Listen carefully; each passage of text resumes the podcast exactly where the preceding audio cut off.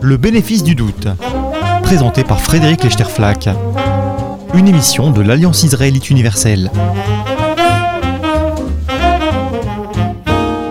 Bonjour et bienvenue dans le bénéfice du doute. Aujourd'hui, l'action humanitaire avec Philippe Riffman.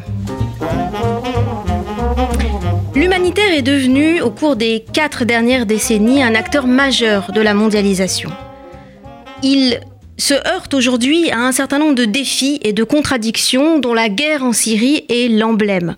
On va en parler avec vous, Philippe Riffman, parce que vous publiez aux éditions de la Découverte un petit livre qui s'appelle Une histoire de l'humanitaire et qui nous offre une généalogie de l'idée d'action humanitaire depuis ses débuts. Vous remontez très très haut euh, jusqu'à l'idée religieuse d'aide aux au prochains.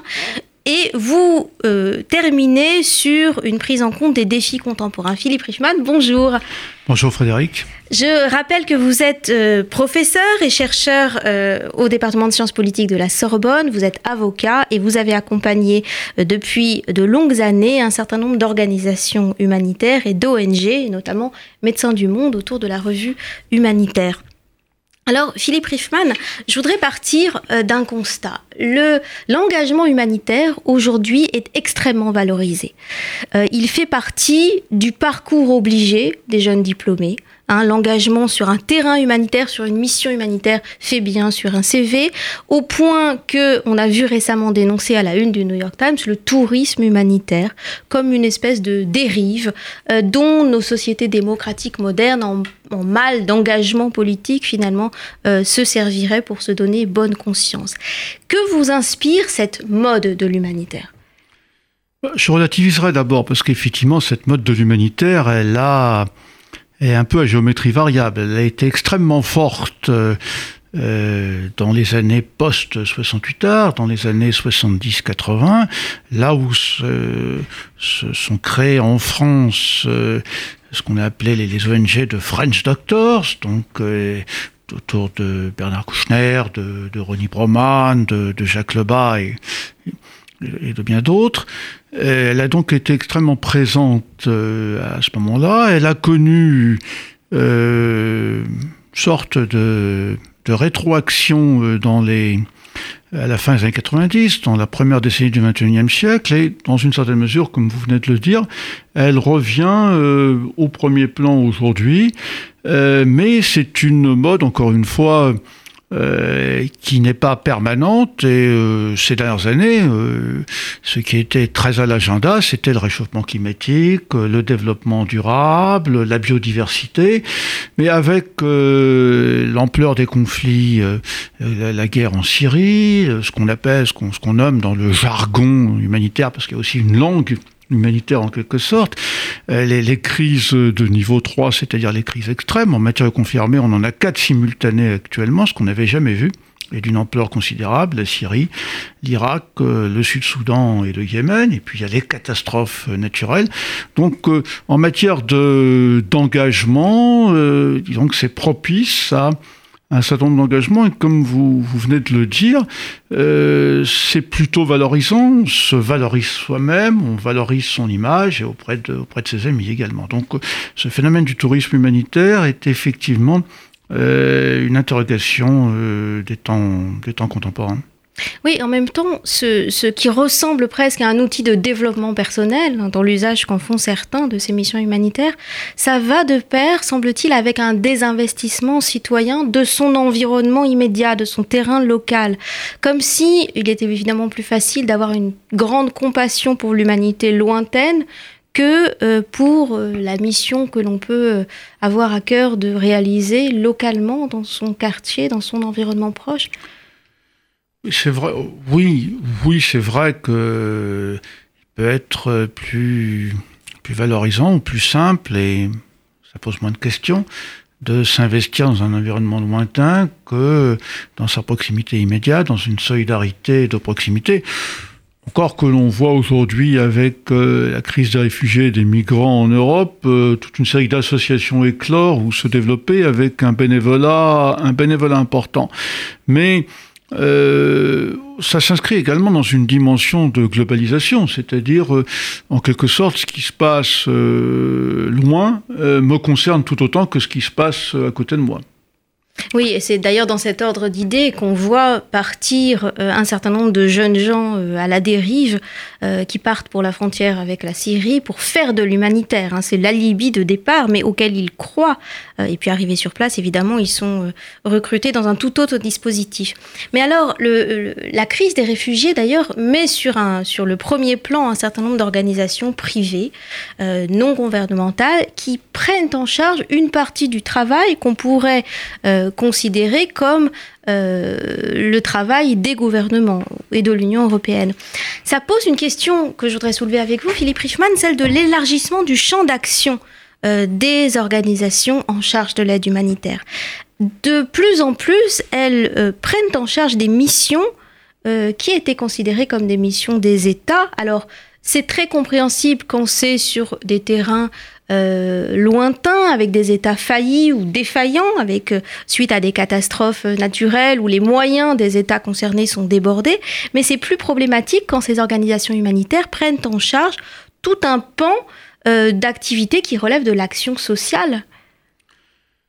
Je dirais que pour répondre à, votre question, il y a peut-être deux, deux, deux niveaux de volets. Le premier, de façon plus, transversale par rapport à, l'humanitaire et à son histoire, c'est que s'il n'y avait pas des initiatives privées, des, acteurs non gouvernementaux dans lesquels on met évidemment les, ce qu'on appelle les ONG, les organisations gouvernementales, mais aussi euh, tout ce qui ressort du mouvement Croix-Rouge, Croissant Rouge, euh, Cristal Rouge aujourd'hui, c'est-à-dire euh, les, ce qu'on appelle les sociétés nationales euh, de, de Croix-Rouge, Croissant-Rouge, Cristal Rouge, comme la Croix-Rouge française, le Magen David Adom en Israël, la, la Croix-Rouge américaine, mais aussi le Comité international de la Croix-Rouge, qui, contrairement à ce qu'on suppose souvent, est une organisation privée, c'est euh, juridiquement une association de droit suisse, même si par certains côtés, elle a, des côtés internationaux, une reconnaissance par les États d'un certain nombre de, euh, prérogatives, euh, en droit international humanitaire particulièrement, mais c'est une, fondamentalement, c'est une structure privée. Et donc, ces structures privées, ces initiatives privées, ces organisations privées, c'est-à-dire non étatiques, euh, sans, si elle n'existait pas, on peut formuler l'hypothèse qu'il existerait quelque chose qui s'appellerait l'action humanitaire ou l'aide humanitaire, qui serait pris en charge par les États et par les organisations internationales, c'est-à-dire interétatiques, euh, particulièrement le système des Nations Unies, mais ça ne serait certainement pas l'humanitaire tel qu'on le connaît aujourd'hui dans sa dimension, dans ses interrogations, dans, les, euh, dans, dans, dans, ses pratiques. cela existerait, mais ce serait très différent. Et donc, euh, d'une certaine manière, ces initiatives privées, qui sont aussi portées euh, à différentes époques par, par des individus, comme le fondateur du, de la Croix-Rouge, Henri Dunant, donc ce sont des, des, des individus, sorte de personnages charismatiques, ces initiatives euh, privées, d'une certaine manière, elles donnent le tempo, elles donnent le là, et ce sont elles qui ont finalement fait évoluer l'humanitaire et, ils font l'humanitaire ce euh, ce qu'il est aujourd'hui. Et puis, le, deuxième niveau, c'est qu'effectivement, le, champ de l'humanitaire, qui au départ était uniquement à son origine, disons en tout cas contemporaine, au milieu du 19e siècle, était euh, centré sur les confirmés, sur d'ailleurs les militaires dans les confirmés, ne cesse en fait de s'étendre et, de se, et de se dilater face aux crises, face euh, aux défis du monde contemporain. Euh, aujourd'hui, en matière de confirmés, ce sont les beaucoup plus que les militaires, ce sont les civils euh, dans, les confirmés. Vous évoquiez la Syrie tout à l'heure, et c'est un cas emblématique qui se trouve directement concerné. Au-delà, ce sont les réfugiés, les personnes euh, les déplacés internes. Et puis ensuite, l'humanitaire s'est étendu aux catastrophes naturelles, aux catastrophes environnementales, euh, technologiques. Et, et aujourd'hui, il, il, continue effectivement d'accroître euh, son périmètre, et notamment par rapport à l'action sociale, c'est-à-dire que d'une certaine manière, il retrouve aussi un certain nombre de fondamentaux de, de, de l'acte de solidarité, de l'action caritative, en, en intégrant le, le social et on peut s'interroger d'ailleurs sur le fait que en matière, ce qu'on a, s'il n'y a pas une transition qui est en cours de l'humanitaire vers beaucoup plus de social, tout en conservant le volet conflit armé, le volet catastrophe. Ce qui est une manière de dire aussi que l'action humanitaire aurait vocation par définition, à prendre en charge toutes les injustices, toutes les inégalités sociales. Euh, et du coup, l'aide d'urgence, hein, qui est le, point de départ du réflexe humanitaire, l'aide d'urgence ne serait qu'un déclencheur ou qu'une initiative de départ, un produit d'appel même, qui aurait vocation à se prolonger dans la durée par une aide au développement. Mais alors, où se situe la limite entre l'action des États ou des organisations interétatiques et l'action des citoyens privés? Ah, On a beaucoup... Euh, discuté pendant très longues années euh, d'une supposée différenciation, d'une supposée dichotomie entre l'aide humanitaire et l'aide euh, au développement. Euh, Aujourd'hui, euh, on est bien obligé de constater, notamment par rapport à un certain nombre de crises dans, dans divers endroits de la planète, que des crises s'installent dans la durée, des situations conflictuelles euh, ou semi-conflictuelles euh, s'installent, euh, s'installent dans la durée, et qu'il n'y a pas de véritable séparation, que l'humanitaire ne se limite pas à l'aide d'urgence, qu'il y a tout ce qui est le post-crise, la sortie de crise, et puis la prévention pour empêcher le, le retour des crises.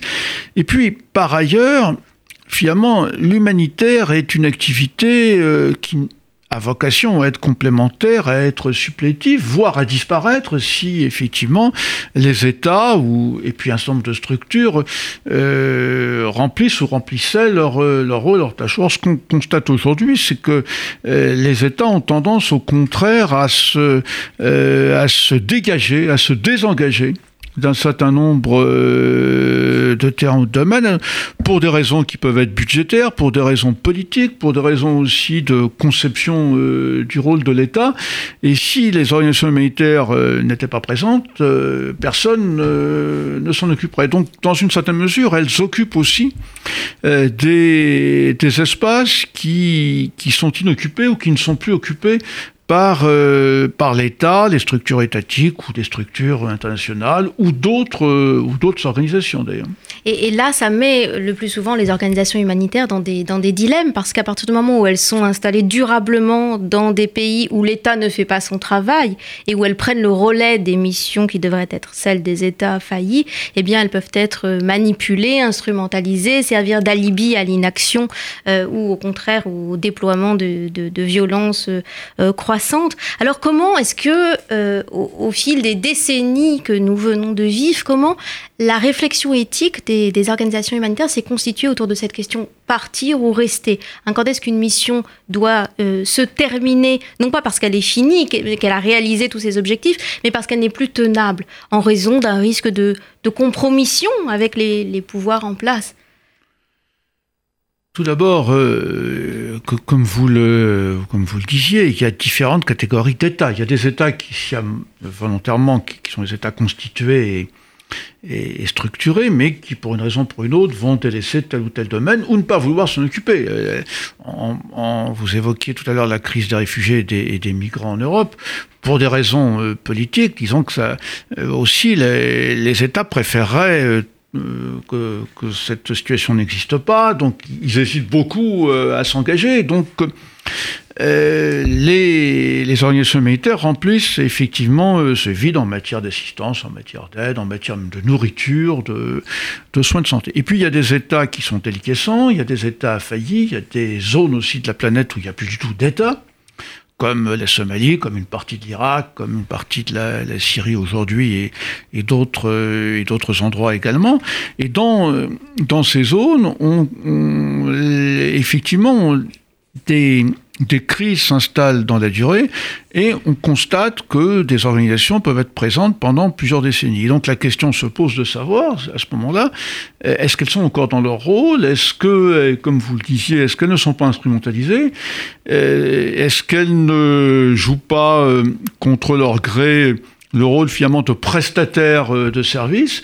D'ailleurs, les, anglo-saxons sont beaucoup plus directs que nous euh, dans, euh, dans ces situations, parce qu'un certain nombre d'analystes des, milieux ONG ou des milieux humanitaires dans, dans, dans les pays anglo-saxons parlent de ce qu'on appelle en anglais des service providers, c'est-à-dire des prestataires de services. Et ils considèrent qu'effectivement, mais parfois même, ils le disent directement, même pour certaines responsables d'ONG, nous sommes des prestataires de services.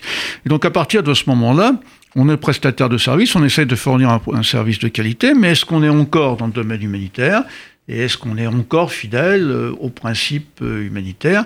Euh, La question se pose, et je terminerai juste là-dessus en donnant un exemple pour pour les auditeurs, il y a dans le nord du Kenya euh, un, camp de, réfugiés qui est probablement le plus grand camp, enfin c'est une zone de camp, la zone de camp de Dadaab, qui est probablement la plus grande zone de concentration de réfugiés du monde. Il y a à peu près 500 000 personnes qui, qui sont là, ce sont des Somaliens.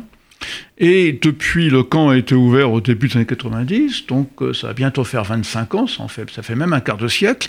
Et tout au long de ce quart de siècle sont arrivés progressivement dans ce camp toute une série de Somaliens fuyant des combats, aussi tous ceux qui avaient perdu, dont le clan ou dont le groupe armé avait, perdu la partie dans, des affrontements internes entre milices en Somalie.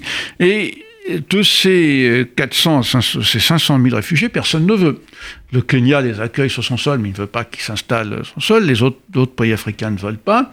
Les États euh, euh, du Nord, les États occidentaux ou les États d'Asie n'en veulent pas non plus, donc ils sont là. Et donc finalement, ils ne peuvent pas entrer en Somalie, et donc les organisations non gouvernementales ou euh, le CICR ou des, ou des, Croix-Rouges sont là finalement bah, pour les nourrir, pour les soigner, pour fournir des services d'éducation pour les enfants. Il y a des enfants d'ailleurs qui sont nés dans, le camp. Mais c'est une situation qui finalement arrange aussi à ce moment-là les, les États, parce que ça, euh, ça leur permet de ne pas trouver de solution pérenne à ce problème. Que va-t-on faire de ces centaines de milliers de personnes? Oui, il y a d'autres terrains, inversement, où les humanitaires ne peuvent pas faire leur travail parce que euh, l'un des principes de base de leur action, qui est celui de la neutralité, hein, du, refus de choisir entre les victimes à soigner, du refus de considérer qu'il y a des bons et des mauvais morts, eh bien ce principe, il est frontalement contesté par les pouvoirs en place. Et c'est le cas de la Syrie, par exemple, où, vu depuis la France ou vu depuis euh, les pays d'Europe, il est extrêmement difficile de décrypter les enjeux euh, de l'action humanitaire potentielle en Syrie, parce que tout ça est devenu complètement illisible. Euh, les, acteurs humanitaires eux-mêmes sont euh, considérés comme des acteurs du conflit, sont délibérément ciblés, les hôpitaux délibérément ciblés par, toutes les forces en présence. Donc on est dans une situation où la neutralité de l'action humanitaire ne, ne, peut plus, ne peut plus exister. C'est pas qu'elle ne peut plus exister, c'est que la neutralité, l'impartialité des organisations humanitaires euh, n'est plus, plus admise, n'est pas, pas reconnue en tant que telle, comme comme un élément structurant par, euh, euh, par les acteurs du conflit, comme, comme vous venez de le dire Frédéric. Elle n'est, pas acceptée parce qu'on est, on est aujourd'hui dans des conflits armés à nouveau, parce que dans l'histoire on a connu d'autres exemples de cette nature, mais on est dans un, dans un cycle confirmé euh, où, c'est, la guerre totale, c'est la totalisation de la guerre. Ce qu'on veut, c'est l'extermination de l'adversaire et sa disparition, et on mélange aussi bien les civils que les combattants. Il n'y a plus de distinction entre, les civils et les combattants. Et de ce fait, euh, des organisations impartiales, des organisations neutres, euh, soit, sont, considérées comme inacceptables, soit on ne croit pas qu'elles sont neutres ou impartiales. Donc, ou alors on estime qu'elles ne peuvent être là qu'au service euh, d'un des camps et on ne veut pas qu'elles interviennent, euh, qu'elles apportent de l'aide de, l'autre côté. Donc ça rend extrêmement difficile l'action militaire. Il y a de l'action militaire tout de même à l'intérieur euh, de la Syrie, mais dans des conditions épouvantables, des conditions de sécurité dramatiques, ce qui est le plus dramatique d'abord parce que c'est avec les bombardements et ce que subit la population civile, mais c'est extrêmement difficile d'y travailler et de faire reconnaître euh, l'accès. Et donc, euh, face à des conflits de cette nature, ces organisations sont confrontées au défi de l'accès. Comment accède-t-on à Syrie? Euh, pour juste prolonger là-dessus, dans, les premières années de la guerre civile en Syrie, en 2012-2013 à peu près jusqu'à 2014, un certain nombre d'organisations, et particulièrement des ONG, dont euh, Médecins sans frontières et, quelques autres, ont renoué avec euh, une tradition qui s'était en quelque sorte effacée au, un peu perdu, qui était ce qu'on, celle qu'on appelle bah, justement du saut de frontière, quand on parle du sans frontière, et qui avait été très forte dans les années 70-80 du XXe siècle. C'est-à-dire qu'elles ont franchi clandestinement, en tout cas contre la volonté du, gouvernement de Damas, euh, les frontières, notamment entre la Turquie et la Syrie. Mais avec, euh, je dirais, l'atomisation du conflit syrien entre diverses milices, et puis la montée en puissance euh, des milices djihadistes, euh, c'est devenu très difficile. Mais du coup, pour pouvoir opérer dans des zones de non-droit ou dans des zones contrôlées par des forces en, en, conflit d'extermination totale les unes avec les autres, les acteurs humanitaires doivent passer un certain nombre de pactes, accepter d'être protégés euh, par des forces dont ils n'approuvent pas évidemment les, positions. Est-ce que, euh, est-ce que c'est finalement ces dilemmes ou ces compromissions possibles, est-ce qu'elles rejoignent d'autres types de compromissions qui ont été euh, vécues et traversées par les acteurs de l'humanitaire à d'autres époques? Et je pense en particulier au, je dirais, au péché originel du monde de l'humanitaire, qui est le, dilemme de la Croix-Rouge face aux camps de concentration. Est-ce que face à, des forces politiques qui euh, non seulement ne respectent pas la vie des civils, mais visent délibérément à leur extermination totale, est-ce que les principes humanitaires, est-ce que le droit humanitaire qui s'appuie sur la protection des civils et sur la distinction entre civils et combattants a encore une pertinence?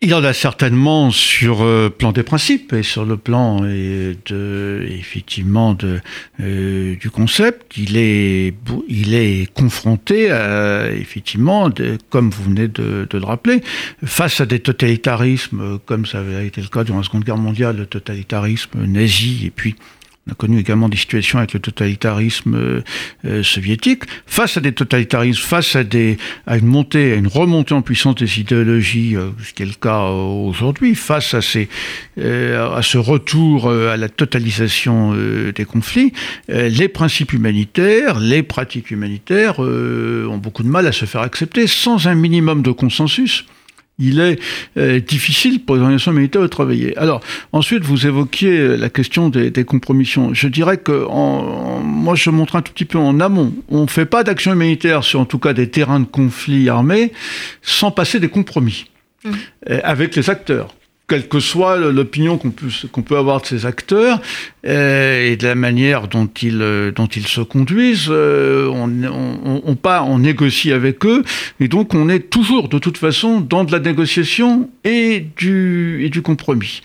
Euh, mais y compris sur le choix des victimes, par exemple, on peut accepter de ne soigner que des hommes et pas, et pas des femmes dans des zones où... Ça, c'est concret Donc ça, ça n'est pas accepté. Mais par contre, on peut accepter effectivement de, passer des compromis, de négocier pour avoir un accès à condition qu'effectivement les, euh, les principes d'impartialité, de non-discrimination dans la distribution de l'aide, euh, comme vous venez d'évoquer, soient, euh, soient maintenus. Et là où où se trouve la difficulté, où se trouve un défi éthique euh, considérable, euh, pour lequel il faudrait beaucoup de temps pour pouvoir euh, le détailler, c'est où est la frontière entre le compromis et la compromission et assez facilement pour maintenir euh, le par rapport à ce que vous évoquez l'exemple effectivement de la Seconde Guerre mondiale et de la non dénonciation publique par le Comité international de la Croix-Rouge donc euh, de la Shoah alors que effectivement les informations il détenait des informations des informations importantes là-dessus. D'ailleurs il a ensuite